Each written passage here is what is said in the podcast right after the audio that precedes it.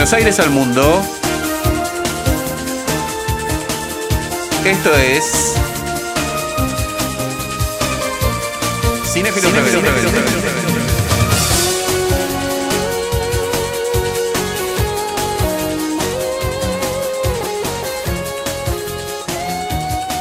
Hola, hola, bienvenidos a un nuevo programa, programa número 28 de Cinéfilos Rebeldes. Y en esta ocasión vamos a estar hablando sobre lo mejor del año 2019, o por lo menos lo que más nos gustó a nosotros. Recordemos que esto va a ser como un top muy subjetivo, en donde vamos a hablar de qué series o qué películas este, nos gustó más o disfrutamos más. Eh, mi nombre es Alejandro Ayala y hoy me acompañan el señor Santi Urigón, como siempre. ¿Cómo andas, Santi? ¿Qué tal? Buenos días, buenas tardes, buenas noches. Este, primer programa de 2020. Feliz año para, para todos nuestros ochentes.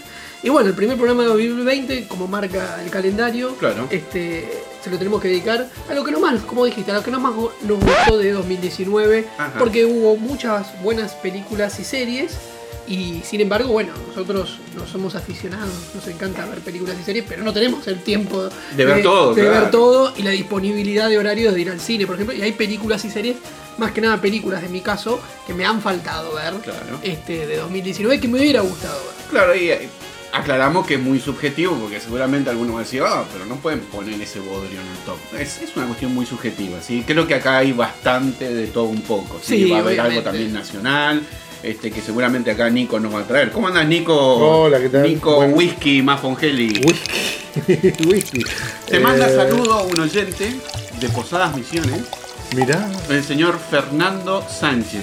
que- Fernando Sánchez, Que es mirá vos. muy fanático de tu Bueno, un abrazo a Fernando. Mirá qué grande, ¿eh? Mirá un abrazo a Fernando. Y bueno, sí, viste, eh, como decías vos, subjetivo, porque bueno, como estaban diciendo, no, no llegamos. Yo, sobre todo, creo que es el año que menos películas pude ver desde que tengo memoria, eh, por, por- por las cosas de la vida, ¿no? O sea, Sí. es increíble.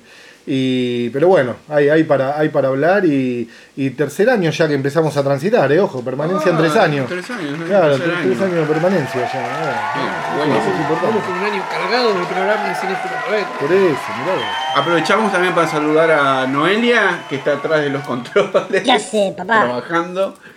eh, Marcándonos todos los errores y los errores, tiempos. Como, como siempre. Bueno, ¿qué les parece si hacemos así? Eh, comenzamos primero por las series, dejando lo mejor para el final. ¿Les parece bien así? Bueno, O- ¿sí? dale, me, me- me Sí. parece bien. Dejando- Dejando lo que nos Fue, pareció fue muy mejor. compleja, el planteo fue muy, plan- muy complejo. ¿no? No.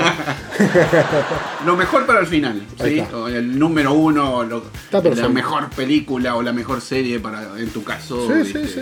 Bueno, arrancamos por el amigo Santi, a ver Bueno, qué. voy a arrancar con dos series que se estrenaron a principio de fin de año, bien distintas, y marcar dos series que me gustaron. La, Perfecto. la primera, atento, que The Walking Dead Ajá. ha dejado de pertenecer al ranking de las series más Sí, importantes. sí, Digamos que yo, la última temporada que vi entera fue la 8 y la terminé de ver, la verdad que rajuñando ya. La 9 no la vi, todavía no vi la salida de Rick este, y todo. pero- y la 10 dicen que fue deplorable. Sin Ah, embargo, bueno. los coreanos del sur nos trajeron en enero de 2019 a través de Netflix Kingdom. Kingdom. Kingdom, una serie de zombies que Ajá. transcurre durante la dinastía Joseon de, de Corea del Sur, Ajá. este, que sería el año 1400, 1500 por ahí, y es una trama política, en, o sea, tiene argumentos de, de- de- de conflicto político en medio de zombies, por así decirlo. Este, donde incluso lo más original que yo destaco es que siempre los zombies transcurren en épocas modernas, ¿no? Claro. Eh, hoy y, y- y no en estas épocas donde directamente no tienen ni eh, precedentes científicos para analizarse, sino que los ven como, como por ahí criaturas del diablo. Y la, y la serie va construyéndose, eh, son seis capítulos nada más, eh, durarán una hora cada uno y te, te va atrapando muy inmediatamente. Y querés saber, y tiene un final que quiero ya ver la segunda temporada. Y fue- ¿Y dónde está eso? Genial. es en Netflix, Kingdom. Netflix? Una de las Kingdom. Kingdom. Muy bueno, sí, sí, sí, hay muy- que verla. qué buena Esta es como. recomendación.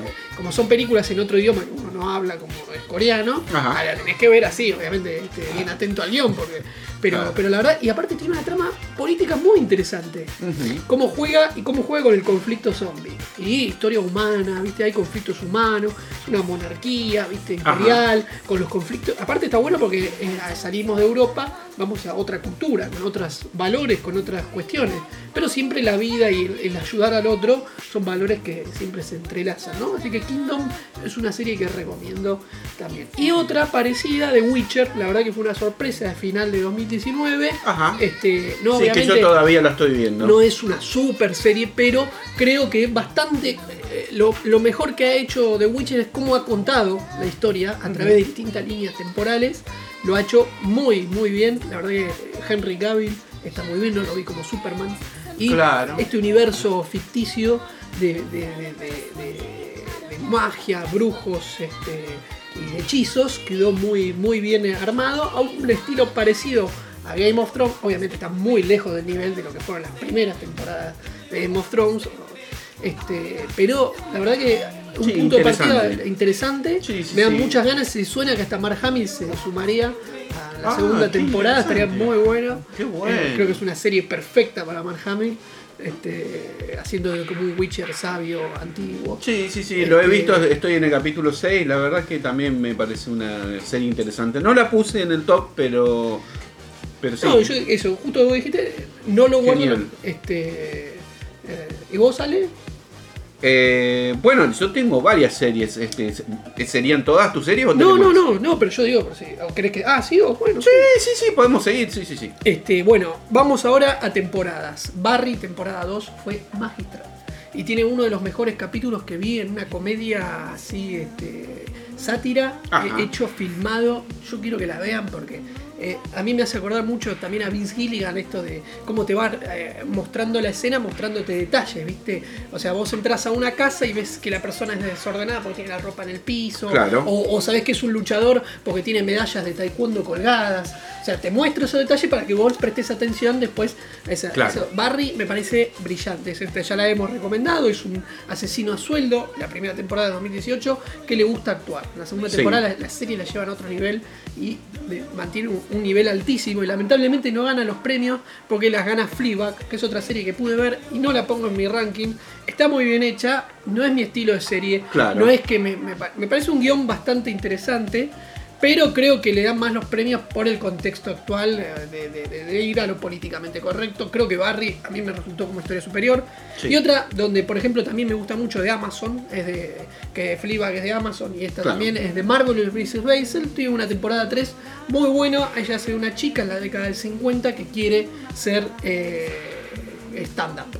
Y, y juega con todos los prejuicios y conflictos de, de- de tratar de- de que ella viene de una familia judía conservadora, este, con pensamiento liberal político, pero que quieren que se case y tenga, bueno, que, que- que viva casada, que ya tiene hijos. Ella descubre que el marido le es infiel, entonces se sube un día a hacer stand-up y empieza a contar todas sus desgracias y la gente se caga de risa. Entonces de golpe descubre que es lo que le gusta. Claro. Entonces la- así va, en la tercera temporada ya vamos, la vemos desarrollada, ya tratando de actuar profesionalmente y cobro muy buena guion y muy buenas críticas Ajá.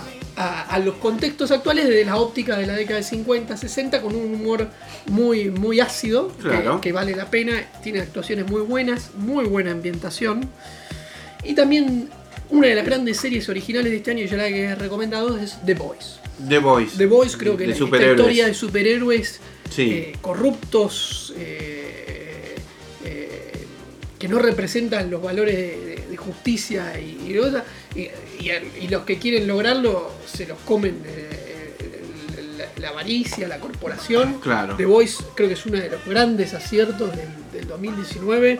Es con un excelente guion y excelentes actuaciones desde el punto de vista ¿no? de- de- de Son, digamos, la, la antítesis de, de la visión marveliana de. Sí, totalmente, totalmente. De, los eso, héroes. Sí, hay una crítica, o sea, y aparte es muy, lo podés hacer mucho vínculo con DC, porque Claro. tenés una Liga de la Justicia que se llama Los Siete, donde tenés como un Aquaman, un Batman, una Mujer Maravilla, Sí. un Superman, que es el que es líder, y el Superman que siempre, como Christopher Reeve, que le- siempre digo que Luisa Lane le pregunta para qué está acá y dice yo estoy acá para luchar por la justicia, la verdad y el estilo de vida norteamericano, que era el de la libertad. Claro. Este Superman de, de The Voice es todo lo contrario a Todo eso. contrario. Quiere representar eso, pero no representa eso? Representa la avaricia, el, el control, el- todos los problemas que podría tener un superhéroe que siguen siendo humanos, son o sea, Claro. con errores humanos. Este, Tiene como un, un subtexto muy, muy actual, ¿no? Sí, sí, sí, sí, sí, tiene un, un, un subtexto totalmente actual. Ajá. Este, y después, otra serie que me pareció este, muy buena es este, The Crown, la tercera temporada. The Crown, sí, que yo la tengo. Creo que es una de las producciones de Netflix. Sí, yo cuando vi la primera y dije, wow, mirá que Netflix, qué alta producción que hizo. Sí, está sí. excelentemente ambientada, me re gustó la trama políticas que tiene, ¿no? En en la primera temporada cuando estaba Churchill que trataba de invitar a. Muy bien ese Churchill, ¿eh? Muy bien. Trataba de invitar a Eisenhower y dice, él, este, digamos que Inglaterra había sido el, el poderío mundial durante muchísimos, Claro. muchísimas eh, eh, siglos, muchísimos siglos, y ese poderío mundial lo pierde definitivamente al final de la Segunda Guerra Mundial. Estados Unidos se lo come. Claro. Y a estos tipos ingleses no les, les costaba la idea de ya no ser el... Entonces decía, yo no quiero ir a, a visitarlo a Eisenhower, quiero que Eisenhower venga acá. Claro. Y, y le dice, bueno, ¿cómo hacemos? Y que lo invite la reina. Entonces la reina lo invita a Eisenhower, Eisenhower dice, sí, yo voy, obvio. Y dice, sí, dice Churchill y le da una CB. Bueno, segunda temporada muy bien. Y la tercera temporada, yo creo que con la ya Isabel en, en otro contexto, en otra década, ya estamos en Sí. el conflicto de la década de 60 y 70, que es la crisis del estado de bienestar. Sí. Este, estamos en la época pre-Margaret Thatcher, creo que fue una serie también magistral, las actuaciones y, y me encantó. Este, Sí, a mí también, a mí, a mí me gustó, a mí me gustó. Y después otra gran serie que tiene Netflix es Mindhunter. Y la primera temporada para mí fue la mejor serie de Netflix de 2017. Ujú. La segunda temporada, no sé si puedo decir que fue la mejor, pero sigue el nivel de calidad excelente. Dicen que ahora se van a tomar un tiempo para hacer la tercera en la producción, porque aparte de los actores tienen proyectos eh, por separado. Pero la historia esta, el análisis de la psicología de los asesinos seriales en la historia de Estados Unidos, me pareció muy buena como lo hicieron. Las entrevistas son interesantísimas. Este, y la segunda temporada siguió con el nivel alto de guion, con nuevas eh, historias, nuevos conflictos. Creo que el desarrollo de los personajes en esta segunda temporada es mucho más notorio y yo creo que tienen que seguir con Mindhunter porque también es otra de las mejores, pero tantas cosas saca Netflix que son una porquería. Claro. Y este- se tiene que enfocar en esto, The Crown, Mindhunter, Claro. que son proyectos Witcher. The Witcher, son proyectos donde se nota que hay un laburo serio. De, pero no son estas peli, estas series que ni la vi, pero de Island, otras de, no sé. Sí, yo por ejemplo, con no, la que no. mencionaste de The Crown, eh, en las temporadas anteriores he visto cosas muy cinematográficas, de mucha calidad. De mucha Y calidad. ambientación es excelente. Es excelente. Parece la que de 50, 60 en Es Inglaterra. excelente y tengamos en cuenta de que esa serie es una serie que no está autorizada por la realeza británica, así que muchos de los interiores que Ah, no tenemos está- ahí no está autorizado, no son del palacio de No Buckingham que Real. sí. Sí, son, sí. son, son sets No, armados, son sets armados. Igual, el Palacio de Buckingham no es un lugar este, prohibido, digamos, se puede visitar turísticamente, así que no es tan difícil tampoco armar un set. No, Pero igual está muy tienen bien el, hecho. Tienen el ok de, de la corona. Tienen el ok, pero no está autorizado la No, historia. la- pero, pero sí, tiene. Porque hay muchas cosas que inclusive hasta la reina este, se, se ha enojado, pero te lo voy a contar después Dale, cuando, dale. cuando Sí, pase no, la yo top. decir cuando empezó la primera tenían el ok de ir Sí. contando las historias. Sí, sí, sí, el ok lo sé tiene. que hay conflictos, sé que hay, hay, al- hay algunos conflictos. Este, después tuvimos otra gran serie de HBO Sí. que yo quería recomendar. Tuvimos Watchmen. A mí Watchmen, yo la todavía la estoy viendo. Watchmen es de HBO. es de- sí, y es de las mejores series de muchos lugares de 2019. Yo creo que su guion me falta, estoy por la mitad. Es interesante, no me voló la cabeza. Vi el cómic, me encanta, la, la- la película también. Creo que esta película, eh, esta serie, perdón, se la juega, pero no me terminó de cerrar del todo. ¿viste? Es como que hay algo me falta y me falta. No sé por qué. Es como que me- está bien su crítica al, al mu- al mundo actual que está haciendo y de, de- de dónde venimos. Eso me pareció interesantísimo, pero me faltan algunas cuestiones ahí. Por ahí cuando la termine de ver me cierre mejor.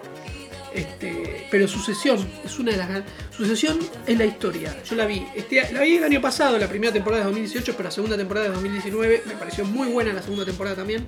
Eh, la empecé a ver cuando la segunda estaba por la mitad. y después ahí la terminé ya la segunda. Y me parece, es la historia de un empresario de, de ser que hace Agamenon en, Troya.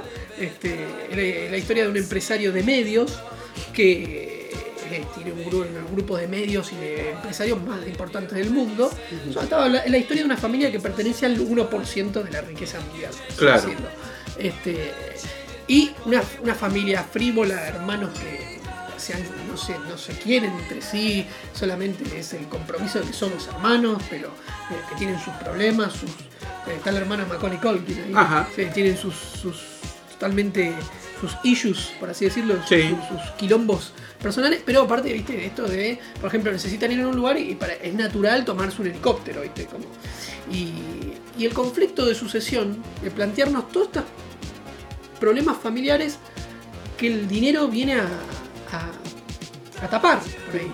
Que uno no, no- no lo ve, pero que lo viene a tapar. El tipo es un empresario de medios, llama al presidente y le dice, no, que me tienes que autorizar la compra de tales medios, sí, sí, sí, porque iba a ser monopolio.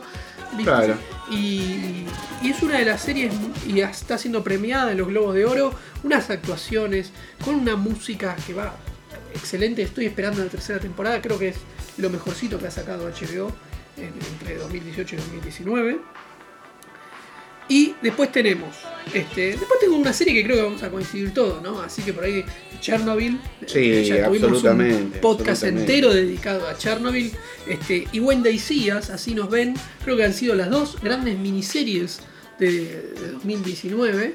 Este, Chernobyl, ahora si quieren hablar un poco más, pero también pueden ir y escuchar nuestro programa dedicado una hora y media a Chernobyl con unos conocimientos científicos. este Tremendo, podcast. ¿no? Tuvimos. eh, Terminamos armando un reactor. Sí, no, es tremendo, es tremendo. Ese podcast creo que. Terminamos armando un reactor. Lo, sí, lo recomendamos, escúchenlo, está muy interesante ese podcast, ¿eh? Y bueno, y finalmente la gran sorpresa de 2019 agradable Ajá. de Mandalorian, ¿no? Sí, absolutamente. Es, es una gran sorpresa, Este, una muy buena serie. De Mandalorian fue, la verdad, este, cumplió, superó las expectativas. Sí, absolutamente. Este, ya le vamos a dedicar un podcast a Mandalorian. Sí, sí, sí. tiene que ver el señor. Sí. Este, Encima viene en un momento en que los fans de Star Wars estamos muy convulsionados, estamos muy eh, Sí, tratando div- de- divisivos. eh, todavía estamos eh, Discutiendo, sí. el episodio 9. to- este, Todavía seguimos discutiendo el episodio 8. Ustedes lo discuten, eso es- obviamente. Ahora sí. No, obviamente, somos fans. Ah, Vos estás del lado de los fans que no, no, no- que no cuestionan el episodio 8. Qué Sí, todo lo que eso.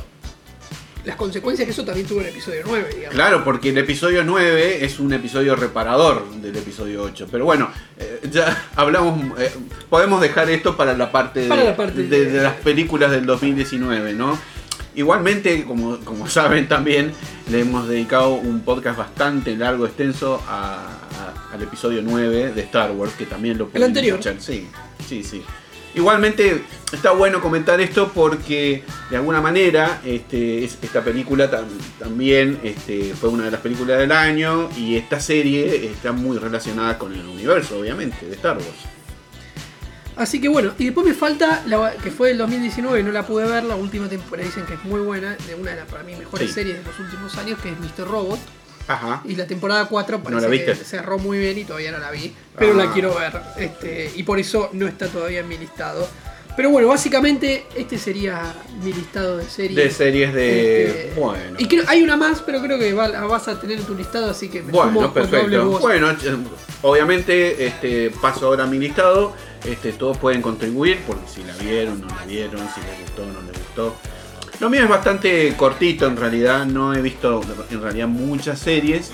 Este, tengo unas cuantas que, que- que- que ya ha hablado este, Santi, como por ejemplo The Crown, eh, la temporada 3, eh, que como te comentaba es una serie que si bien tiene el ok, por decirlo de la realidad británica, la historia, el guion en sí no, está autorizada. De hecho, eh, la reina Elizabeth vio cosas que no le gustó. Quedó bastante, no, no te diré enfurecida, pero disgustada por decirlo. ¿Cómo cuáles? una escena que no le gustó fue la escena en donde aparece Philip manejando un avión y que le entrega el avión a su hijo Mm, Charles. Sí, sí, sí. ¿sí? sí. y que se pone muy nervioso. Eh, ella dijo que eso jamás existió. ¿sí? Es como que es una licencia que se tomaron que eh, no solo no existió, sino que no le gustó directamente a, a- a la reina. ¿no? Bueno, eh, ya más o menos hablamos, este, tenemos un nuevo elenco en esta temporada, que es este, Olivia Colman, este, Muy bien, Olivia es Colman. como Elizabeth II, que es un, es una reina diferente a la de Clary Foy, ¿no? Porque Más madura. más madura primero, o sea, se- visiblemente más madura. No, no, pero más. No, no acaba de ganar Sí, sí, más institucionalizada, eh, también un poco más fría. también. La otra reina era como más frágil. La otra estaba tratando de adaptarse a, A ese la- mundo. a la, a la monarquía. Claro. ¿Cómo se llamaba el personaje de bigotes? Este, ese me encantaba. Sí, es el perso- Eh, bueno, Tommy, Tommy, sí. Ese le enseñaba lo que era. El tipo ponía a la monarquía por encima del monarca. O Claro. sea, a la institución por encima de la persona. Eso es lo que me- más me gustó siempre de The Crown. Sí. ¿no? O sea, el reflejo de, de respetar la institución. Y en- yo tengo eh, en una visión más revolución francesa eh, con la monarquía. Pero en Inglaterra es una institución más que Claro. sabe su límite y que se tuvo que ir adaptando. Incluso, bueno, la idea es llegar lo- al, al día de hoy. Claro. la serie. Les están escribiendo el guion con todos los escándalos que están teniendo. Claro, sí. Pero la idea de Carlos. Tiene es todo- para serie para muchos años. ¿eh? la idea de Carlos, incluso hoy, que dicen que está tomando el control, es ir reduciendo más la, la monarquía. Claro. En sus funciones y en su cantidad, dice ya, porque la monarquía grande es la que más escándalo le trae, ¿no? El, el hermano que está metido con un pederasta, Sí. este, eh, bueno, ahora el, el hijo más chico que se quiere salir, por, Claro.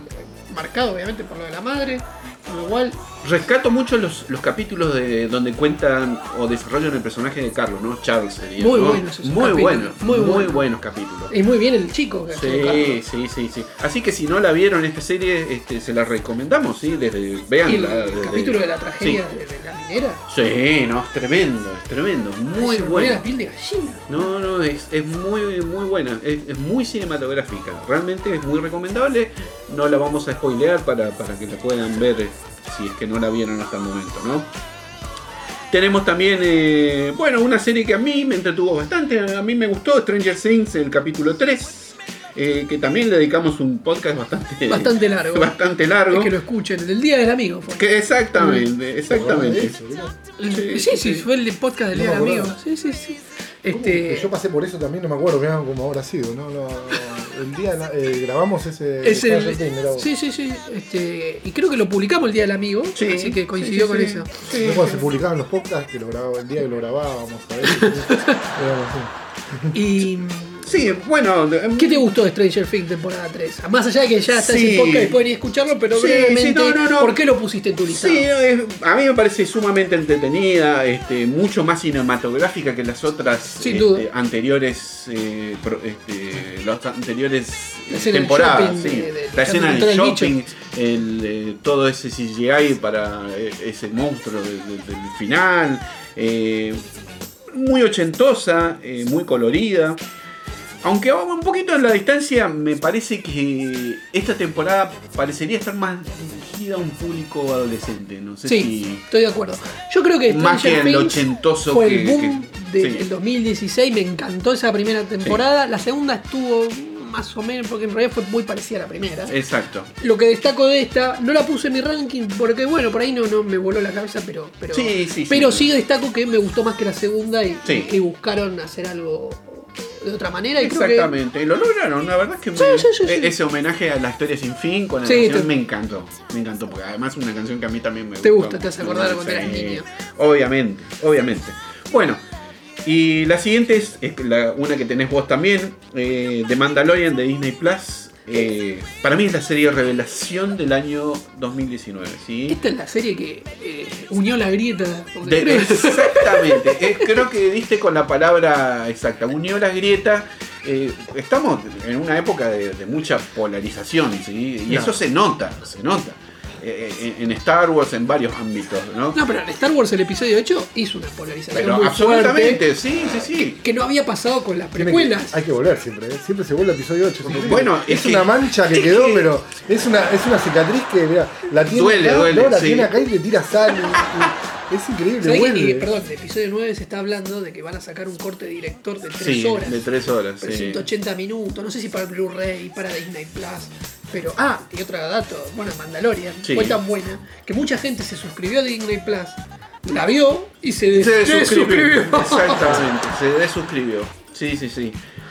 Bueno, eh, ¿qué podemos decir de esta serie? Vamos a dedicarle seguramente un podcast. Eh, lo, que- lo único que sí resulta molesto es el spoiler tan descarado que hubo con respecto a esta serie. Es decir, después de que del primer capítulo el, El Baby Yoda. el Baby Yoda apareció por Pero- todos pero lados. Es imposible en esta época. que Todos, no pase pero eso. yo creo que Disney Que fue un tenía- error de Disney eso. Obviamente que fue un error Sí, yo de que largado en todo el mundo al ¿Por mismo tiempo. Exactamente. No- no entiendo. Tienen, lo- tienen, si tienen no- la posibilidad de hacerlo. Si no pueden poner en Disney Plus, no pueden poner Disney Plus en Latinoamérica y en otros países, que hagan un, un contrato con otros Pero no lo de entendí. streaming. Yo no, lo- yo no lo sé. entendí. Y bueno, fíjate que hoy Netflix se ve por Flow también.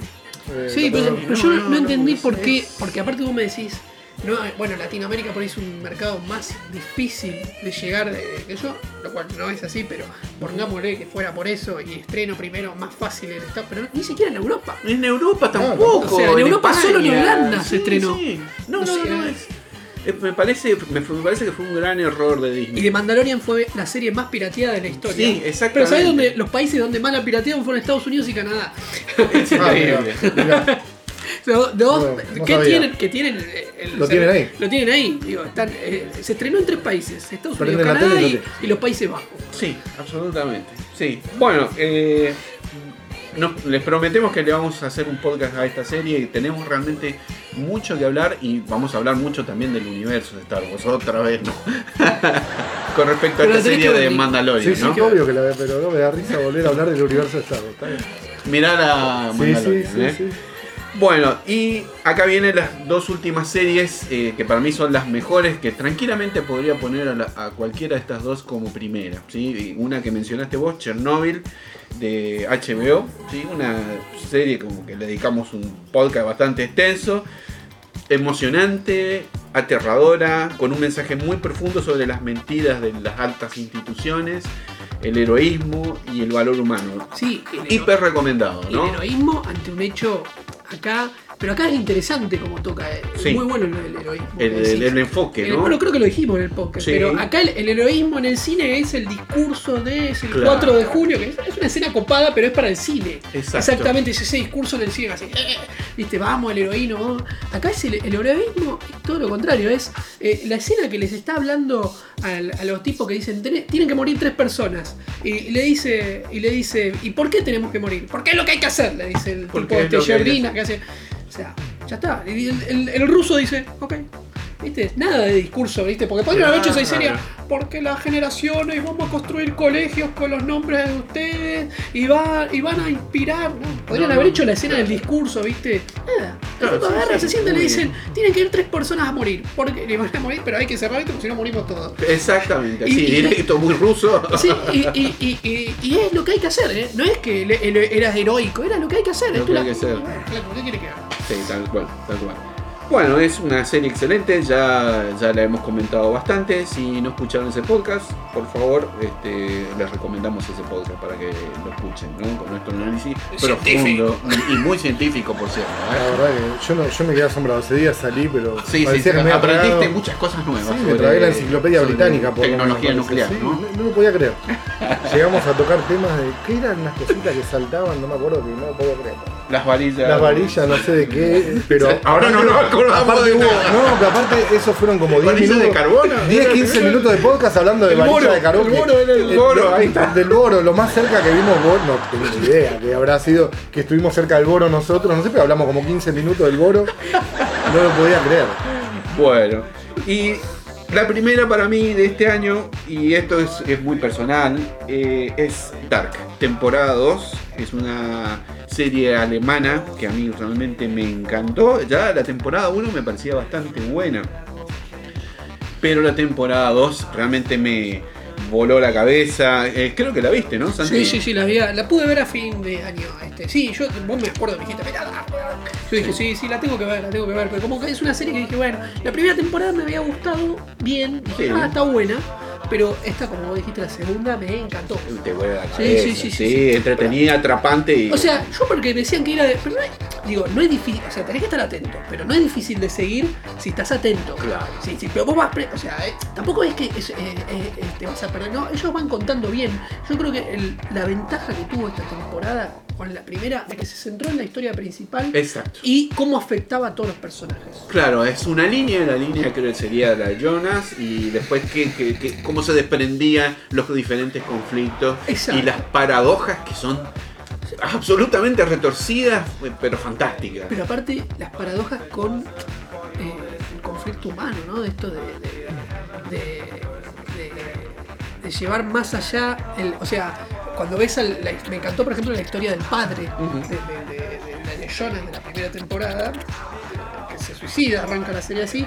Y vos ves, lo vas viendo y decís, viste, no tenía ese perfil de suicida, viste. Claro. Y la idea de que el héroe sea villano, esas Exacto. cosas son, Son muy interesantes. Genial, genial.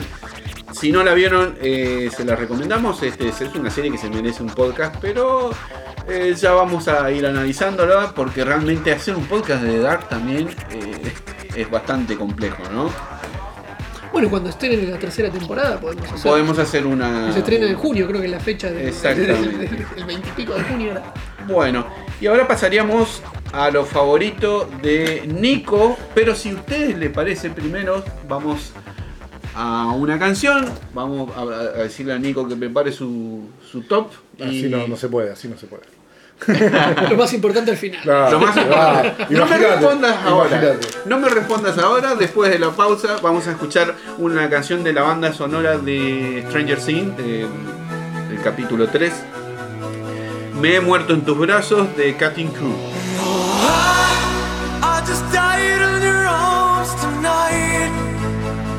Must have been something you said.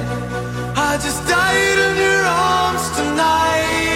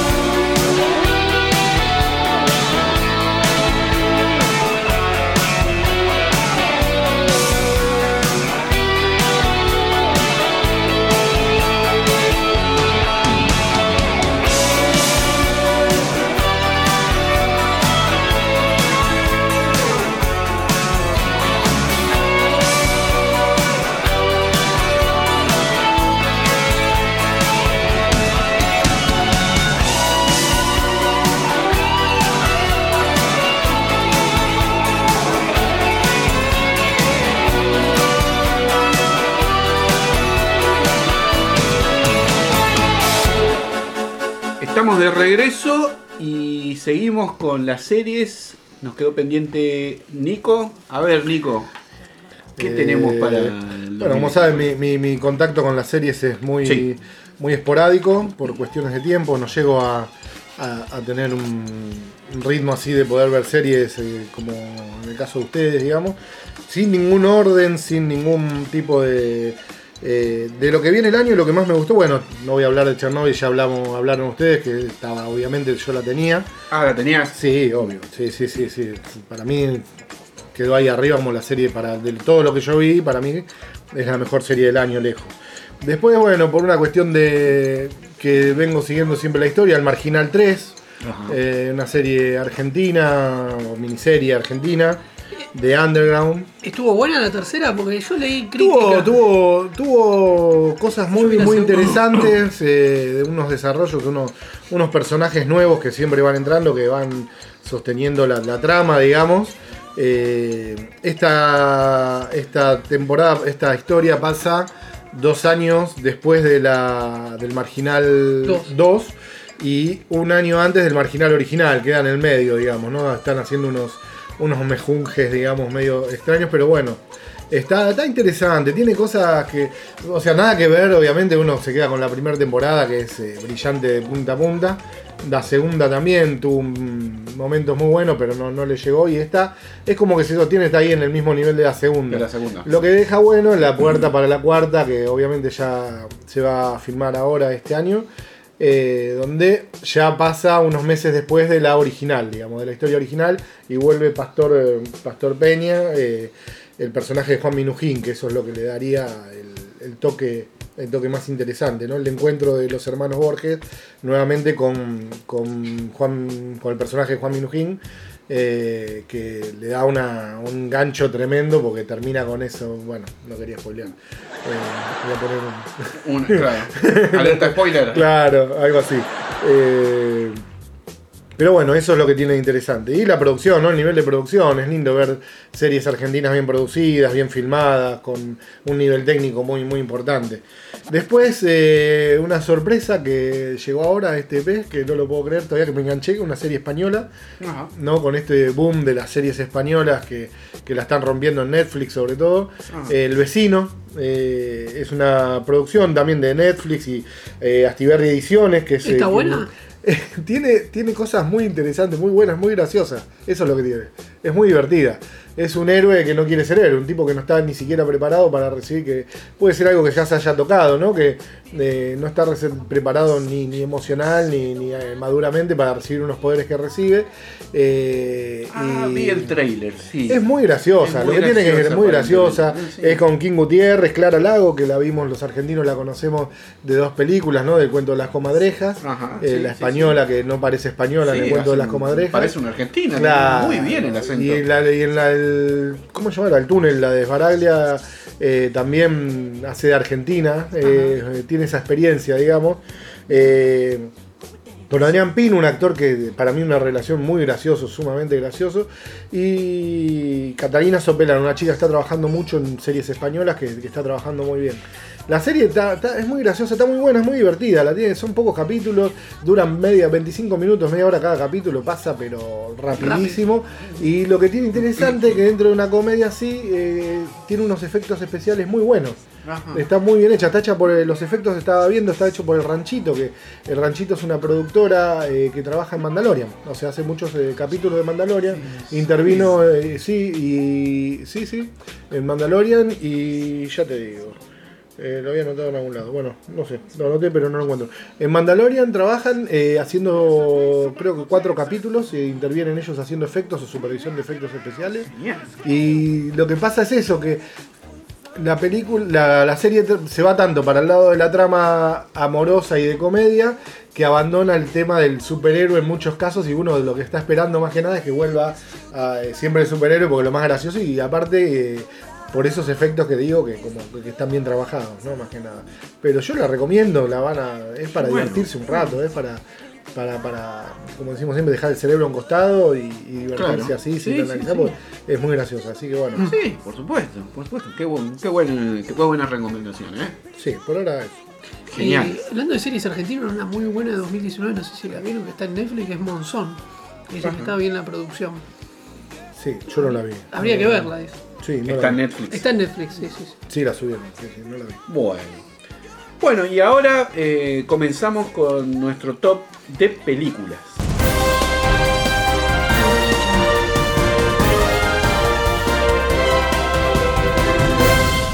Y tuvimos un año 2019 bastante interesante. Sí, sí, sí, sí, sí. con muchas buenas películas, eh, muchas finalizaciones de sagas. Eh, bueno, ¿Querés arrancar vos? bueno, arranco yo. Perfecto. Bueno, yo quería arrancar con Glass. Eh, es una película que a mí me encantó desde Night Shyamalan. La vi. ¿Cuál? Glass. Glass, de Night Shyamalan. Dios lo, Dios lo tenga la gloria. Tenemos. Dios lo tenga en la bueno, gloria. sería el clon de Shyamalan, seguramente. Uno de los primeros podcasts de 2019 fue un programa exactamente. dedicado a Glass y a Y a 2, justamente, que yo no la puse 2 porque era una película del 2018. No se estrenó acá. en Pero 2018. se estrenó en el 2019, así que también la, la- la menciono que fue una película que a mí me gustó mucho, que también la recomiendo si no la vieron. Y en ese mismo podcast que hablamos de Creed 2, hablamos también de, de Glass, que es la última parte de la trilogía de Unbreakable del, 2000 del año 2000. Eso sí. Y la excelente Split del 2017. Que si en realidad me voy a poner a analizar a un poco ahora a la distancia, me parece que de las tres películas eh, mi favorita es Split. ¿sí? Pero esta película me encantó también, ¿eh? porque están todos los personajes juntos. Es el otro- que funciona muy bien como trilogía. muy bien La verdad, trilogía. y te digo algo, viendo que 2019 un problema que tuvo a varias eh, fue el tratar de cerrar a veces una historia. Sí. Yo creo que Glass hace un muy buen cierre. Exactamente. Exactamente. La verdad que muy recomendable si no la vieron. Y cuando la vean, vayan a escuchar nuestro podcast, que, también le hemos dedicado este, eh, un- una sección a esta, a esta película. La siguiente que tengo eh, es Us o Nosotros de Jordan Peele, eh, que fue el director de Get Out, una película que también a mí me encantó. Esta película también me gustó mucho. Le dedicamos también un podcast eh, en donde hablamos acá con Santi, bastante extenso. Eh, bueno, también este, es una película muy recomendable si no la han visto. Eh, yo lo único que diría es que pasando el tiempo también, en retrospectiva, me sigo acordando más de Get Out. Sí, en, en aquel momento cuando la vi a esta película me había impactado. Hoy como que me la olvidé un poquito, pero lo que me queda de muy positivo es este director. Es muy de- talentoso, Que es perdón. muy talentoso, que viene de la comedia. Sí, sí, muy buena. La, eh, Key and Peele Es- hace, hace esta comedia con este otro actor. Y Este- eh, a- aparte, Jordan Peele tiene, dicen que es el mejor imitador de Barack Obama. Sí, este, Genial. este, siempre. eh, Sí, vos me pasaste algunos materiales que me reí bueno. mucho. Sí. Sí, eh, yo creo Esto es terror, eh, ¿no? Nada que ver. Yo no la puse porque es verdad, este, dice, viste que hubo lío encima, dice que Sí. por qué no estuvo en los Oscars. Yo creo que Get Out fue un trabajo extraordinario. Me acuerdo que Extraordinario. Recomendaste y cuando la vi dije, qué buena película. Me encanta cómo contó una historia de terror y lo entrelazó con los temas del racismo. Me gustó el final que eligió porque había elegido dos finales, no sé si te acordás. Esas pizcas de humor también. esas pizcas de humor, porque viene. Pero, pero, pero es que no es una película de terror que asuste, sino que quiere contar Sí, otra sí, historia. un terror psicológico. As creo que eh, tuvo una ambición muy fuerte, Sí. quiso hacer algo más ambicioso que Get Out, Claro. y por ahí como que no terminó de cerrar del Claro. todo. Igualmente este, queda como bastante abierta la, la historia, e inclusive se está hablando mucho de una continuación. Ah, sí, no sí, sabía. sí, sí. Este, eh, estaría en marcha una continuación de, de esa historia. Y yo la voy a ver. Eh, este director realmente es un director que, que me ha atrapado con sus temáticas. Así y que recién va a dos películas. Y recién van dos películas. Así que No. eh, muy recomendable si no, no la vieron. Esta, la siguiente, eh, es un poco más polémica, eh, a muchos no le gustó. Eh, yo siento la necesidad de ponerla en mi top porque está dirigido por un compatriota nuestro, ¿sí? que es el señor Muschietti, y es It capítulo 2, ¿sí? De Andy Muschietti, como lo dijimos. Bueno, también tenemos un podcast bastante extenso sobre It. sobre It capítulo 2. ¿sí? Es la segunda parte de la historia, con los niños crecidos. Este, tenemos a James McAvoy y a un Bill Harder interpretando a Bill, eh, perdón, a Richie. Excelente. Que- Barry, bueno, es el que de Barry también la serie. Exactamente. Así que bueno, este, para mí es una de las películas del año. It capítulo 2, eh, realmente recomendable. eh, Sí, a muchos la polémica es que no estuvo por ahí al nivel de la, de la primera, exactamente. Yo creo que la primera lo que tuvo fue la novedad. Sí, tuvo esa eh, las actuaciones, descargan, este, yo creo que fue lo que sorprendió. Ya la segunda ya eh, ya sabíamos un poco lo que venía también, ¿no? Pero, para- pero para mí fue un buen laburo. o sea, yo a los chicos los veía adultos, lo veía- a los actores, o sea, los veía como adultos. Sí, sí, sí, exactamente, No, y exactamente. Muschietti viene, ahora va a ser Flash, así que la verdad es un compatriota que está pegando fuerte en Hollywood. Ah, ¿va a ser que- Flash al final? Sí, sí, sí, sí, sí, sí, totalmente. Tiene un montón de proyectos, no sé dónde, pero, pero va, a ser, va a dirigir Flash, que va a ser en serie del cómic Flashpoint, así que Claro. Bueno, y la que sigue es una película que no, no le dedicamos un podcast. Eh, realmente yo creo que se merecería uno, pero lamentablemente no alcanzamos a verlos todos. y Yo la había recomendado y es Rocketman, eh, dirigido por Dexter Fletcher, que es un drama musical basada en la vida del músico Elton John. Eh, bueno, es un- una cinta protagonizada por Taron Egerton que para mí está impecable. Es una película que a mí me encantó. Taron justamente eh, canta en esta película y tiene versiones eh, de canciones de Elton John que hasta te interpreta digo, el mismo. las interpretan el mismo y hasta me gustan un poquito más que, la- que las originales, de verdad. Eh, hermosa película. No, no tengo, no quiero spoilearla Sí, porque la quería- justamente ustedes no la vieron, pero eh, si, si no les gustan los musicales, yo, denle una oportunidad a esta película. Hay mucha gente que no les gusta eh, los musicales. Yo siempre recuerdo, por ejemplo, eh, The Wall. The Wall también es un musical. Y mucha gente se olvida y a mucha gente le gustó. Yo diría, denle una oportunidad a esta película que es realmente preciosa, sí. Pero Rocketman digo, es parecida, por ejemplo, a Rapsodia Bohemia, como va contando la historia, o es más no, musical. no es una biopic eh, estrictamente. Es- se asemeja más a un eh, musical fantasy, podríamos decir. Ah, ¿sí? Es la historia de Elton John, pero contado desde eh, un enfoque más fantasioso, con música. Como si fuera, como, como si fuera un sueño de, de Elton John, sería, ¿no? Sí, sí, que sí. recorrer la vida de él. Yo po- podría hacer un paralelismo con The Wall, eh, porque The Wall también eh, tiene ese, como ese enfoque como de sueño, ¿no? De una fantasía. No lo pongo, digamos, eh, en comparación porque en realidad The Wall es muy oscura. ¿sí? Esta, esta película es mucho más luminosa y positiva. Mucha gente hablado mucho de esta película como, como poniendo como la película musical que hace las cosas bien como no lo hizo Rapsodia Bohemia. Que por cierto a mí también me gustó mucho esa película. También la hemos hablado en el podcast. Pero es diferente, vamos a decir, es diferente eh, y, y es, es- es realmente muy bonita, muy bella. Así que no se las quiero spoilear mucho. Eh, les voy a dejar la oportunidad que, que ustedes la vean y después me cuenten también a ver qué les pareció, ¿no? Esta película. Sí, sí, sí, yo la quería ver. Bueno, Igual el final lo sabemos, el John sigue vivo. así sigue que- vivo, así que No pasa nada. no pasa nada, ¿no?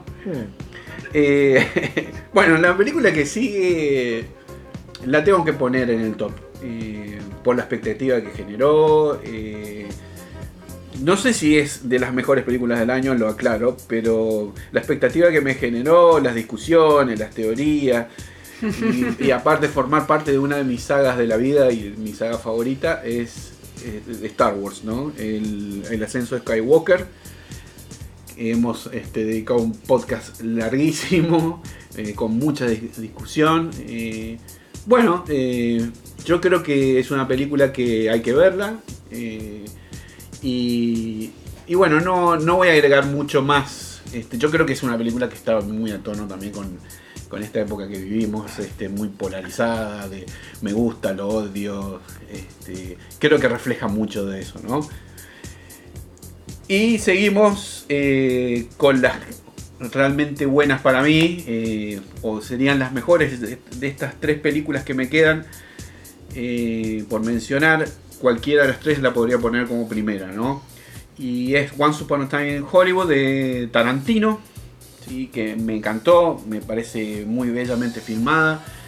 Eh, no vamos a, a entrar en muchos detalles sobre esta película porque también hemos hablado en, un podcast bastante podcast. extenso. eh, Vayan a escuchar, por eso hay que recomendar, vayan a escuchar nuestro podcast Vayan, de, de- claro. de Once Upon a Time in. Pero bueno, para quien no vio la película y no escuchó el podcast, este, es un auténtico tributo al cine hollywoodense y un tributo también a la época de transición entre el viejo y el nuevo cine de Hollywood, ¿no? Excelentes las interpretaciones de DiCaprio, Brad Pitt y, y una película mu- de, de Tarantino muy distinta, Sí. muy diferente, pero que no deja de ser Tarantino. ¿sí? Sí, no, Quienes la vean la, la van a entender, ¿no? Eh, la siguiente es El Irlandés. Que de- también tenemos un podcast. también tenemos un podcast, ¿sí? Del genial Martin Scorsese.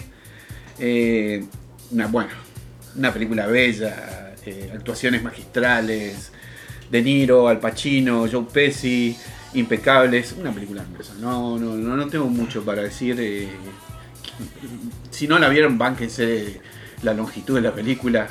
Es una película larga, pero vale la pena. Vale la pena. eh, es, es un Scorsese que está este, muy vigente y, y bueno, no, este, si quieren este, saber más sobre la película, eh, escuchen nuestro podcast, ¿sí? si ya la vieron obviamente, ¿no? Y la primera película, para mí, eh, para mí la película del año es Joker, de Todd Phillips. Todd Phillips. Eh, sin duda la película que más me ha impactado este año este, es una película, un gran homenaje a pelis de Scorsese como Taxi Driver, El Rey de la Comedia, una actuación magistral de, de Joaquín Phoenix, un Robert De Niro que se roba pantalla en el poco tiempo que aparece. Y Una película que está muy bien hecha. muy bien hecho. Ya te- también tiene su podcast y es nuestro podcast más escuchado. Es nuestro podcast más, Más escuchado. escuchado. Sí, sí, sí, sí. Este, Eh, muy lindo programa ese, también recomendamos que escuchen. Este, pero sí, creo que casi acá no va a haber discusión. Este, Joker, por lo menos, como vos dijiste, entre las dos, tres mejores del año, entre, sí, de seguro, todos nosotros sí, queda. Seguro, seguro. O la seguro. película del año, por eso tiene 11 nominaciones al Oscar. Claro. Sí, sí, sí. Todavía acá no ha llegado 2017, que ya. 1917. Ah, 1917, perdón. 1917, que todavía no ha De Sam llegado. Mendes. Sí, de Sam director Mendes. de Belleza Americana. Sí. Eh, la, para mí, una de las mejores películas de James Bond, que es Skyfall. Ah. Así que bueno, ah, pasamos. ¿Qué te parece vos, Santi? Sí, sí, yo estaba pensando, recién hablabas de episodio 9. Sí. Y yo en mi listado no puse episodio 9 y no puse Avengers Endgame, que fueron Ah, dos. claro. Ahí está muy bien. Qué está muy raro. bueno. no, que fueron, Ahí estamos todos de acuerdo. eh, que fueron dos cierres de sagas Ajá. distintas. Eh, Avengers Endgame también ya tiene su podcast y pueden ir a escucharlo. Eh, creo Hicimos que. un podcast de eso, ¿cierto? Sí, sí, sí. eh, este, y fue el cierre de todo. O sea, ¿qué está pasando hoy en el cine? Creo que creo que hay mucha gente. El cine está queriendo que la gente te transmita cosas, ¿viste? E incluso Joker. Ahora yo después eh, digo, pero queremos una secuela de Joker. Queremos, queremos. Marvel Disney ahí ha sabido interpretar. Esto lo dijimos en este podcast eh, que hicimos de Avengers. Es como una serie de 22 capítulos, de dos horas y pico cada uno. O sea, si vos la arrancás en Iron Man y terminás en Avengers Endgame, es como que hubieras visto la primera temporada de una serie. Y ahora viene la cuarta fase que vendría a ser como la segunda temporada de la de cuando arranque la nueva serie, con Black Widow, este, Claro. los Eternals, todas las series que van a venir de Marvel. Yo creo que esa es la forma que está contando Marvel hoy el cine. Claro. O sea, la forma de ir a ver a- es como que voy al cine a ver un capítulo de una serie.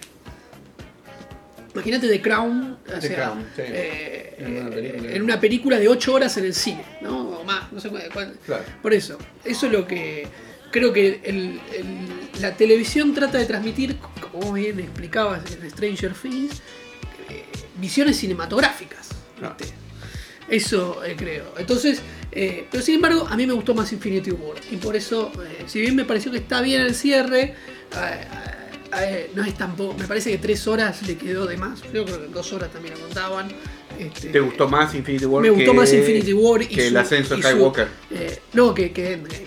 Que, ah, que- que Endgame. ah, perdón.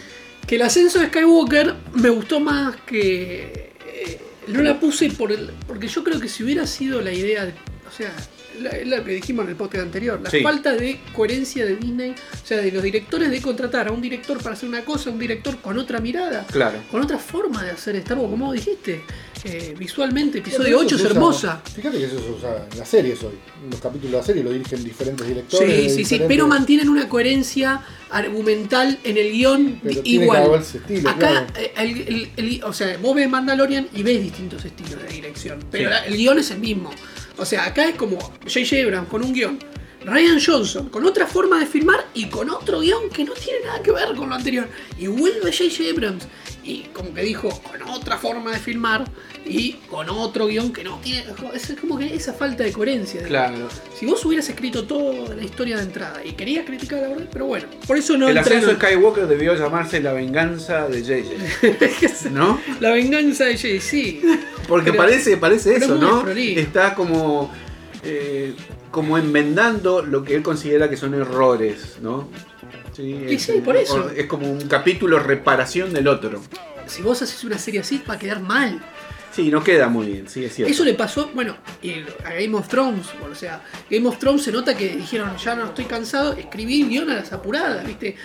Conflictos que fueron desarrollándose impresionantemente durante siete temporadas, en un capítulo los resolviste, y vos te quedás como, "Ay, ¿para qué tanto quilombo? Si en un capítulo se resolvía este quilombo. Claro. Este, eh, eh, o sea, esas son estas, creo que hay unos errores de guion que vos decís, a, estos niveles no deberían pasar. claro. Sí. O sea, son producciones multimillonarias, no son tipos que están ahí, y bueno.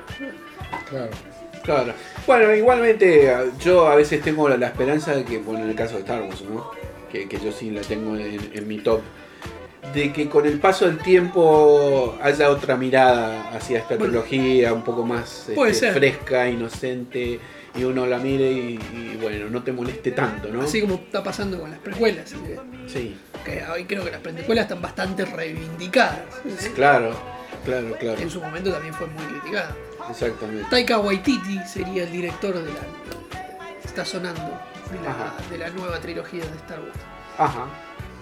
Bueno, viene, vino haciendo buena letra en Disney, así que no sería Sí. extraño. Sí, sí, sí, hay que ver esta película de Jojo Rabbit. Sí, sí, bastante polémica, pero No, dicen que está muy buena. Está muy buena. sí. Sí. Este, pero bueno, ahora yendo a las películas. Sí. Arrancando, yo tengo dos de 2018, pero como en la Argentina se estrenó en 2019, 2019, exacto. la metí. La metemos. Una- Bueno, hacemos trampa. Ah, no sabía eso. Hacemos Ahora- trampa. ahora tengo un montón. Por eso. Sí, yo también. ahora- Película de superhéroes, quiero- sacando a Joker, que no es una película de superhéroes, como, pero hablando de películas que son de superhéroes, tuvimos Adventure Endgame, tuvimos Spider-Man eh, Far From Home, Sí. no me gustó tanto. Este, eh, la película de superhéroe que me gustó mucho fue Spider-Man Into the Spider-Verse.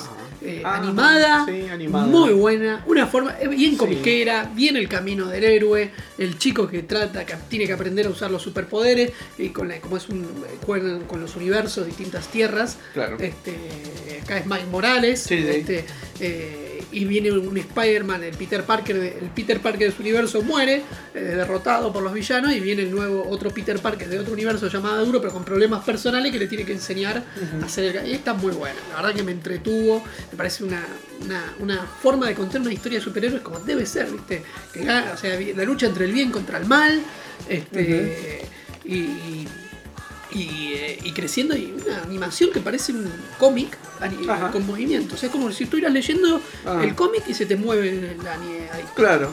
Muy linda como está filmada. Y la otra es la ganadora del Oscar de 2019, de Green Book. Green Este, Book, este, sí. que como es de 2018, pero acá se estrenó en Sí. febrero de 2019. Este, así que este, me parece que también tiene un podcast de Green Book, así Sí. que pueden ir y escuchar nuestra opinión de película. película. Una, come- una comedia contada a través del drama, y bien ambientada. Y creo que, con- o sea, son películas del contexto actual, ¿no? Esta es, eh, 2019 fue un año muy marcado por la presidencia de Donald Trump en Sí. Estados Unidos y todos los conflictos que ello genera, el Brexit, bueno, tuvimos acá en Latinoamérica muchas revueltas también sociales, pero creo que el cine está tratando de ver todas estas cuestiones que influyen y Green Book mostrándonos los conflictos que tenían en los 60, que se parece que uno creía que podían estar superados, Sí. teniendo, habiendo votado inclusive un presidente afroamericano, Claro. es como que no están del todo superados porque ha vuelto Donald Trump. También el cine está tratando de analizar por qué volvió Donald Trump a- o por qué volvió esto a, la- a a las esferas de poder cuando parecía que habíamos superado y habíamos, Claro. habíamos- el- se había caído el muro de Berlín y habíamos ganado la libertad. Pero bueno, Claro. eso es- entonces estas, estas son películas que están... que están- sí. Otra película vinculada a este tema, que también es de 2018 pero se estrenó acá en 2019, es Vice. Con eh, este, Ah. Christian Bale haciendo de Dick Cheney. Ajá. Una muy buena biopic, eh, no autorizada, porque obviamente Dick Cheney no creo que haya, pero, bueno, pero hacen como critican también esta, y esta idea de la grieta, ¿no? De esto de que no, no, hoy en día el problema que yo creo que viene de las redes sociales es que no hay discusión, y discusión es debatir, ¿no? Las ideas. Claro. A veces uno se, se, se, se- se- eh, encierra. se encierra y, se te, te- te- te- y terminas gritándote. ¿entendés? Eh, eh, O sea, pinta mi cerca, ¿viste? Pinta mi Oblígame. Olvídame. Y en cambio la discusión por ahí, eso es lo que a veces uno pierde, que vos podés tener distintas ideas, pero tratar de llegar a un punto intermedio. Claro. Eso es lo que, lo que creo que pasa hoy. Este, eh, y Vice o Green Book son películas que muestran también un poco esto. Y después, película argentina. Yo quería nombrar una película argentina. Empecé a ver, dije, bueno, este año hubo dos grandes estrenos este Sí. año, si querés, que fue eh, La Odisea de los Giles y eh, El cuento de las comadrejas. De La Odisea de los Giles no hicimos podcast, porque tampoco las pudimos ver todos al mismo tiempo. Claro. O sea que es muy difícil coordinar. Este, pero fue una linda película, Una linda película. pero elegí eh, la que sí tiene un podcast, El cuento de las comadrejas. Las comadrejas. Este, la verdad que es como una obra de arte. Sí, sí, sí, sí. Es arte en pantalla. Sí, sí, sí. Es tal cual. No, sí, aparte Campanella este, ya no, no tiene que demostrar, es un gran, Sí, un gran un director, director. de actores, como siempre explicó muy bien Nico.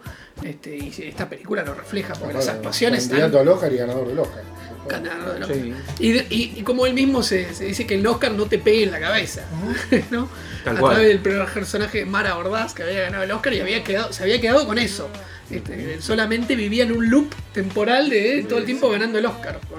Era muy, muy, muy lindo ese señor. Y con el, muy linda, sí. y la, la crítica con la nueva generación, como la antigua generación, con sus valores y sus errores, pero de otra forma de ver con la, la nueva generación, como el personaje de, de- ¿cómo se llama? El de Lelutier, este, Marcos Musto. Marcos Marcos Musto. Marcos Musto, que está muy bien también. Este, me encanta. Y después, bueno, una que no, que tenemos, también le hicimos un podcast y no la vi en tu listado, pero a mí me gustó, ¿eh? Ajá. El Doctor Sueño. Yo la disfruté mucho en el sueño. Sí, se me Sí. olvidó, se me olvidó. Eh, No es que se me olvidó, la tengo acá, Doctor Sueño. La tengo, la tengo. a ver. Sí, sí, sí, la tengo. Doctor Sueño la tenía en mi, en mi lista. Sí, sí, sí. No me pareció una la super pasé. película ni nada. Yo creo que, arrancó de una manera que dije, ay, ¿qué estoy viendo? Pero después, como que dije, wow, me gustó. O sea, Sí, se sí, llevó sí. el resplandor a otro nivel. Exacto. Es una linda secuela que no, que trata de. que creo que más resalta encima la película cuando menos tiene que ir al resplandor. Creo que ahí resalta Claro. más la película, como que nos creó un nuevo universo. Un nuevo universo, El Shining sí, Verse, sí. con eso decíamos El este Shining pueblo, Verse. que, que, que, que abre a nuevas. sí, que, Usan nuevos términos. que, abre a, a- a nueva- o sea, llevó a The Shining más allá. Más allá. O sea, Sí, sí, sí. Y me pareció interesantísimo como lo Sí, logró. no le fue muy bien a la película. No, No, le fue muy bien, es una pena, ¿no? Pero, pero es recomendable, es Sí, muy buena. yo la disfruté, creo que Yo, yo creo que también eh, es un poco el prejuicio de, que The Shining es una obra de arte, es una peli- es un peliculón. Mucha gente no la ve porque dice, no, pero jamás va a superar a la primera. Pero hay que verlo, hay que verlo, porque es una propuesta diferente. Es, decir, parte del universo de, del- de Shining, el Shining Verse, pero es otra historia y es genial. Bueno, es genial. no vas a discutir al autor de la historia original, a Stephen, si decidió seguirla, a Stephen King por algo. Claro. No, no, pero yo. Película, ¿eh? No, ya sé. Incluso en los libros, acá explicaban él y Cristian las diferencias entre la película y los libros, pero en ese podcast que lo pueden escuchar. este, Sí, está muy interesante ese podcast. eh, pero lo que, lo que No quiero tuviste decir. vos, Nico. No estuve, no. No, vos no estabas, no, éramos. Faltaba, faltaba tu pimienta, ¿eh? un podcast no. muy light. Fue todo, Sí, coincidíamos en todo. Coincidíamos en todo. Mirá vos, Faltaba la negra. pimienta de La oveja negra, eh. No, lo que, lo que juega con el homage de, de- de- de- del resplandor, pero creo que funciona también como una película autosuperadora. E igual McGregor no falla, Sí, un genio. genio, un genio. Un genio. Así que por eso salí bastante contento del cine, por eso la, la elegí. Bueno, si a ustedes les parece, eh, pasamos con la música, después continuamos con tus películas, Santi, y, seguimos con las películas de, de Nico. Eh, y vamos a escuchar eh, una canción que a mí particularmente me encantó en la versión de Taron Egerton, justamente de la película Rocketman, y la canción Rocketman.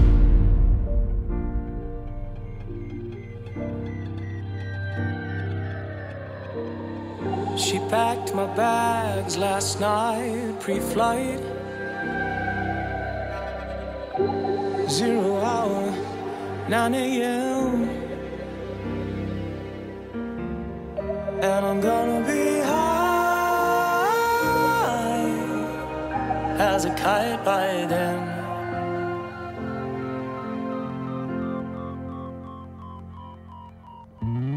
I miss the earth so much. I miss my life.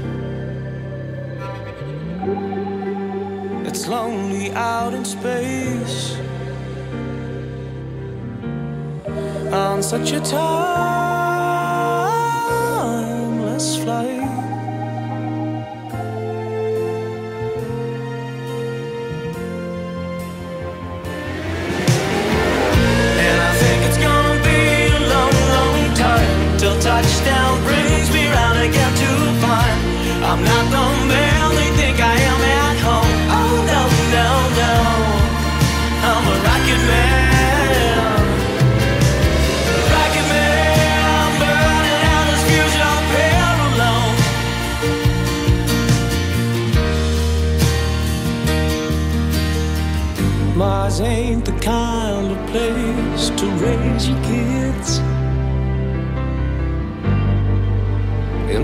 It's cold as hell.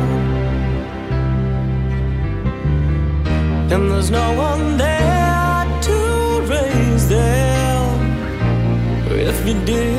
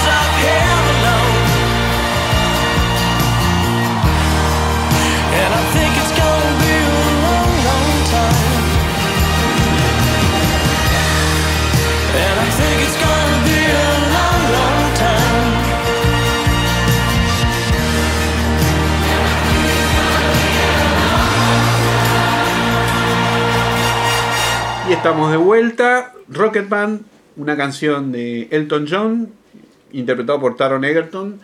Eh, nominada al Oscar. Nominada al O Oscar. mejor canción. Creo que ya es el próximo programa tiene que ser sobre los Oscars. Estamos ahí Sí. en la temporada de premios. Acá tenemos a nuestro corresponsal que viaja a Estados Unidos y vuelve en los fines de semana.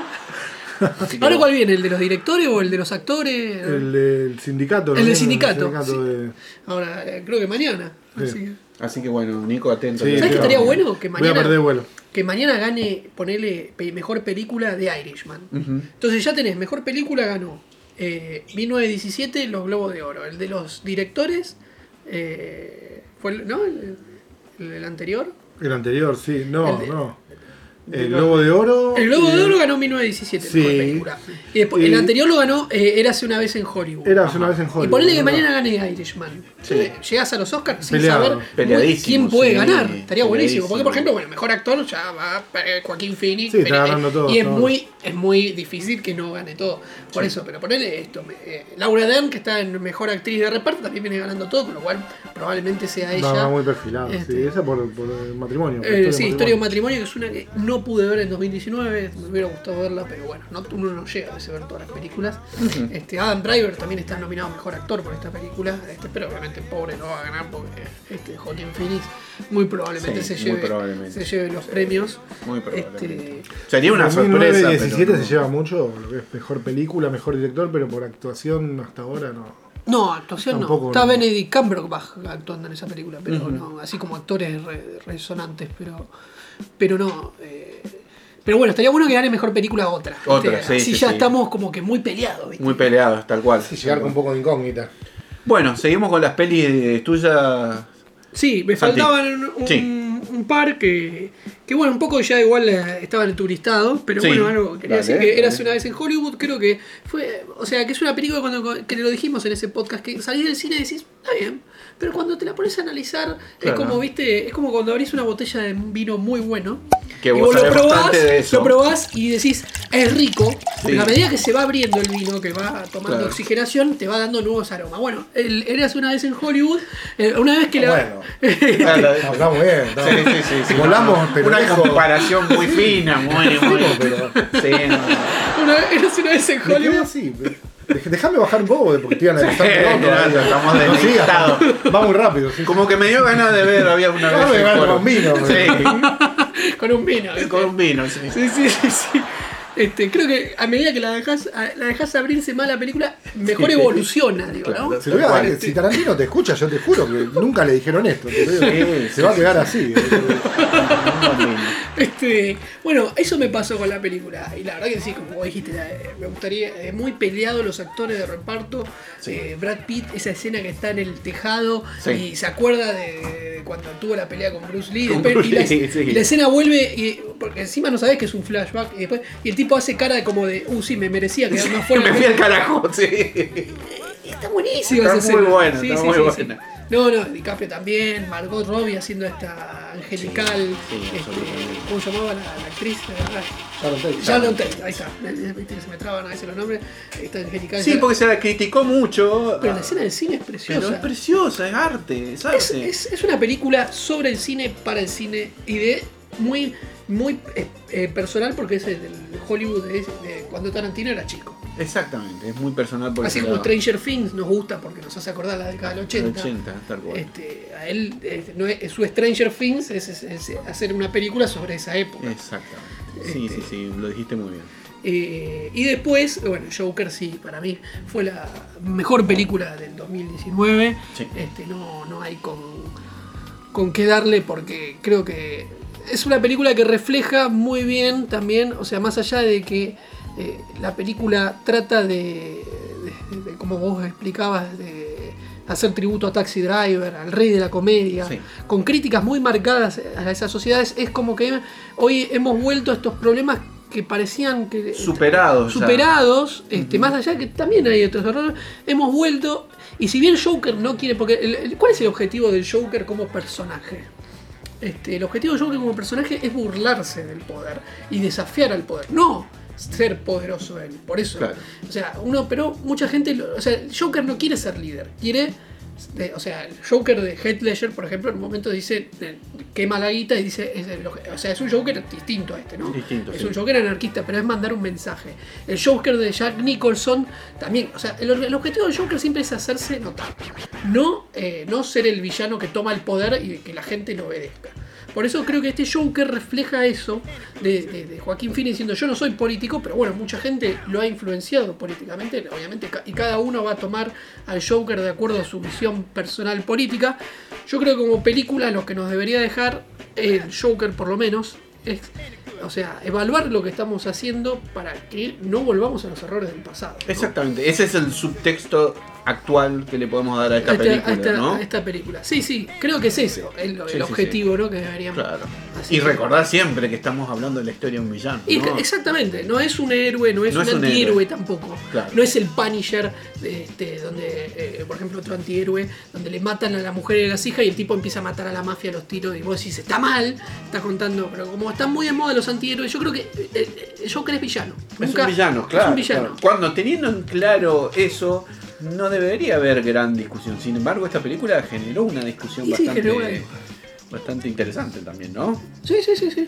Bueno, entonces ahí quedamos sí, con. Joker creo que también cierra. Perfecto, perfecto. A ver, Nico, a ver. eh, Eh, ya ahora ¿qué no sé me- para qué vine, porque ya, me, ya hablaron de todo. ya está. Eh, no, sí, obvio.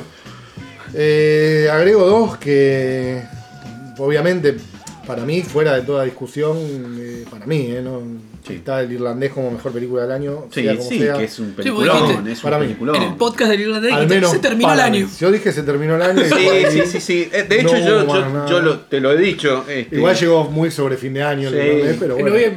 Para mí el pero si la irlandés- estrenaban en marzo, se Sí. terminaba en marzo el año para mí. Sí, sí, sí. No me cabe en duda. Sí, yo, te- yo lo había dicho. Para mí, entre el irlandés y ¿para qué voy a seguir Joker. viendo películas? ¿Para qué?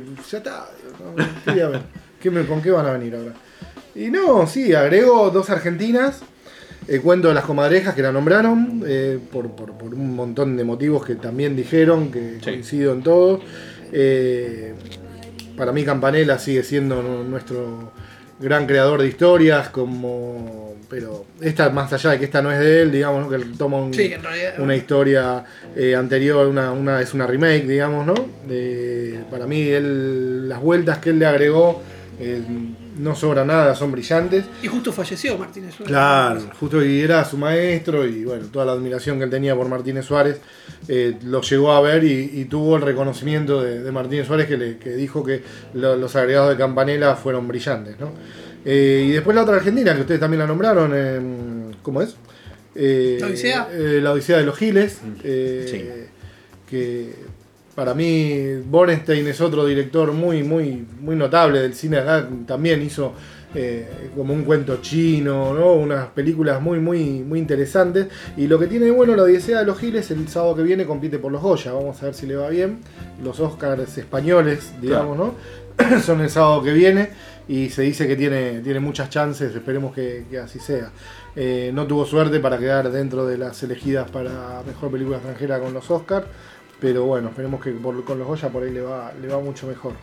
Después yo sí voy a rescatar también eh, episodio 9, para mí eh, es una película... Sí, sí, sí. Sí, Que- fue la- que- es una película de que Para mí se cerró como a Santi por ahí le pasó con Avengers, que son sus historias de chico. No, para mí sí, se cierra la historia que yo vi desde los 10 años, digamos, ¿no? Me pasó eso. Eh, no, no, no pude separarlo y me pareció. Y bueno, de Joker sí, también, obviamente, no, no, no. La tengo en cualquier listado, entra en cualquiera de los listados.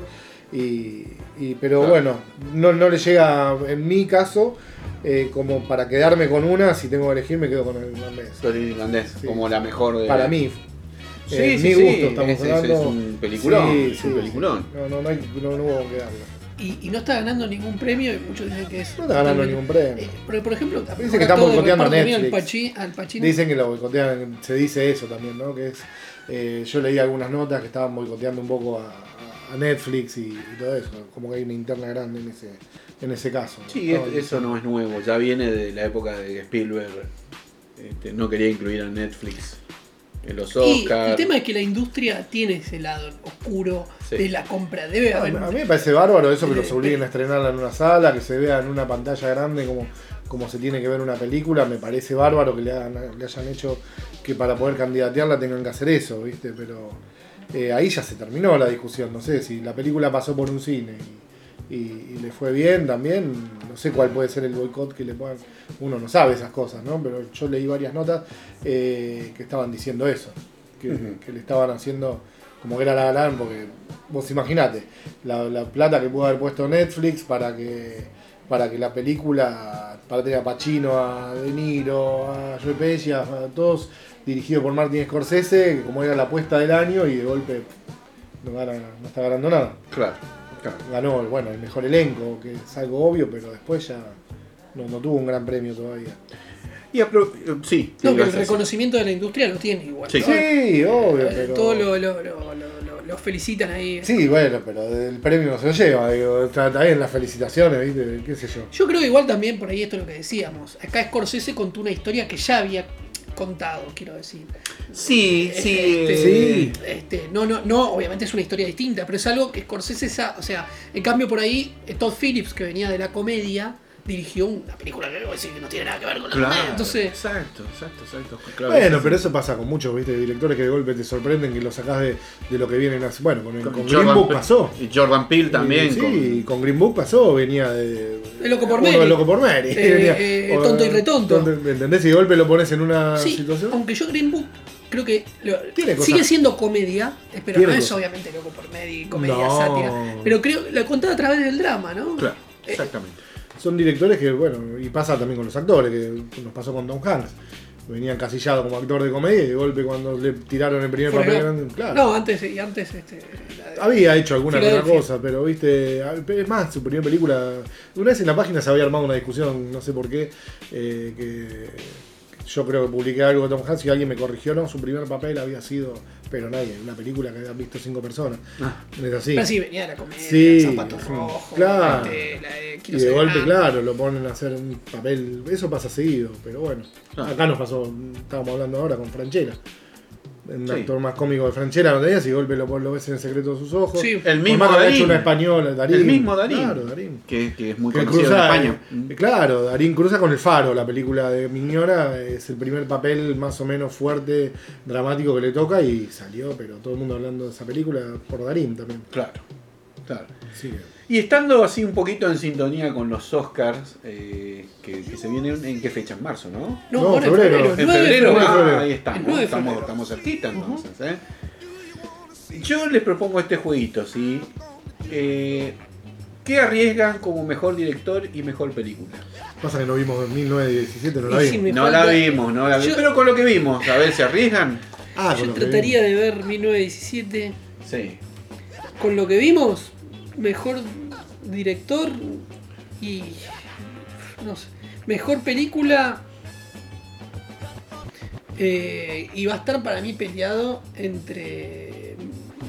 Bueno, o sea, 1917 Ujú. y Érase una vez en Hollywood, creo que son las dos que vienen más Con mejor película. como mejor película. Creo, Ajá. creo que. eh, pero bueno, este, yo creo que Joker también podría ganar mejor película, pero no creo que se la vayan a dar. Y ¿Vos crees que no? Creo que no. Creo que no. Pero creo que van a ir más a la historia segura. ¿viste? Este, al fin y al cabo, Joker es una historia del mundo cómic. No creo que una película que venga de ese mundo den mejor película. Sería, sería, sí, sí, sería histórico, digamos, ¿no? Sí, sería muy. Para mí va a estar entre Érase una vez en Hollywood, que hace muchos tributos a Hollywood, y, Sí. y, y, pero 1917, bueno, o Irishman también. Estaría bueno. Yo sin ver eh, 1917, no sé por qué tengo la impresión de que puede- le pueden dar a, mil, a 1917, sí, no sé por qué. Pero de acuerdo a lo que yo tengo visto, yo le daría a Joker, mejor película, y mejor director a um, Scorsese. ¿Y usted? Sí, sí, de lo que viene, sí, a Scorsese, mejor director. el irlandés, mejor película para mí. Pero. No, el actor está fuera de discusión, dijimos ya, ¿no? Eh, también es. Bueno, Pero no mejor- vi. Le están dando los premios mejor guion a, a Tarantino por el guion de la- de la- Sí. Que, no- que lo que para mí sería, no se lo van a dar, digo. ¿eh? Yo creo que, como decía, no la vimos 1917, pero todo perfila para ahí. Y, y no, para director también Tarantino. Sí, no sé si. to- o sea, el los Globos de Oro sí, pero después lo- lo- lo- los, directores, ahí, Sí. ahí le dieron también a. a Érase una vez Sí, por eso viene Brad- muy fuerte. Brad Pitt, mejor actor de reparto. Viene re fuerte. Viene re fuerte. Sí, sí, Bueno. sí. Y aparte es como, eh, lo noto a Tarantino como más tranquilo. ¿viste? Más tranquilo, sí. Va a ser padre eh, por Sí. primera vez, está como más, viste, lo está di- como disfrutando, ¿no? Sí. Ya, Ya no tan polémico ya, como no, antes. ya no trata de ser, no, está más, viste, dice, generalmente uno recibe, el- cuando dijo le agradeció el Globo, dice el, al mejor guion, y lo escribí vos solo, no tenés a nadie que agradecer porque es mío. la- Sí. Y dice, no, acá el, el guion me ayudó, me inspiré en los actores, porque él dice que escribió el guion pensando ya en los actores. Después, si los iba a tener o no, era otro tema. Pero ya era. Sí, son distintas maneras, ¿no? Mira, fíjate vos. Tipo escribe sin saber si le iban a decir que sí. Eh, pero ya tenía pensado. en Sí, Pitt, sí, en sí. DiCaprio, o sea, después tenía que ver si estaban disponibles. Margot Robbie se lo agradeció mucho porque dice que Margot, la- lo que hizo Margot Robbie con Sharon Tate era lo que él tenía en la cabeza. Y, eh, Muy bien, chicos. Eh, ¿Les queda algo en el tintero? Sí, o sea, si terminamos para recomendar la película argentina del momento. El ¿Cuál robo es? del siglo. El robo del siglo. que nos invitaron muy gentilmente eh, a la a Van Premier y la gente de Raquel Flota le mandamos un saludo eh, Raquel Flota Comunicación que nos habían invitado ya también a la Premier del Ángel.